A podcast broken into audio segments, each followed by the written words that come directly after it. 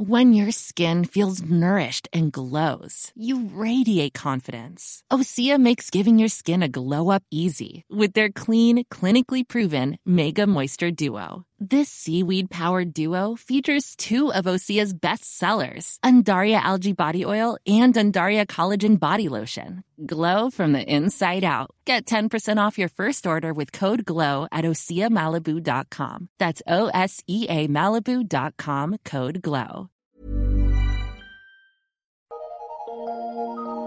Eu sou Mário Persona e essas são as respostas que eu dei aos que me perguntaram sobre a Bíblia. A sua dúvida é de onde teria vindo tanta água para causar o dilúvio e depois onde toda essa água teria, teria ido parar. Bem, a água está toda aí, cobrindo a terra, dispersa no ar e em bolsões subterrâneos. Por que você não perguntou o seguinte: onde está o mar cujo nível, cujas faixas de conchas que apontam um nível antigo, uh, é visível hoje na Cordilheira dos Andes? Onde está esse mar? Definitivamente, a geografia da época não é a mesma de hoje. E os acidentes geográficos anteriores ao dilúvio, é citados na Bíblia, podem não estar no mesmo lugar. Eu digo montanhas, vales, uh, planícies, planaltos, que a Bíblia cita, podem não estar no mesmo lugar que estavam antes do dilúvio, porque foi uma convulsão que bagunçou toda a terra. Eu não sei responder onde a água foi parar mas que ela chegou lá em cima é um fato.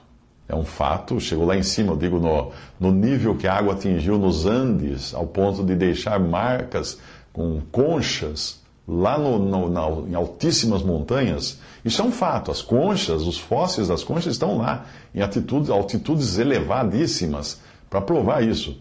Uh, mas a Bíblia diz sim, de onde saiu boa parte da água que causou o dilúvio. Como nunca tinha chovido antes, em Gênesis fala que um vapor apenas cobria a terra e regava toda a terra, antes da queda do homem, antes do, do dilúvio até. Ah, como nunca tinha chovido antes do dilúvio, boa parte da água veio da atmosfera, que devia ser super saturada de umidade.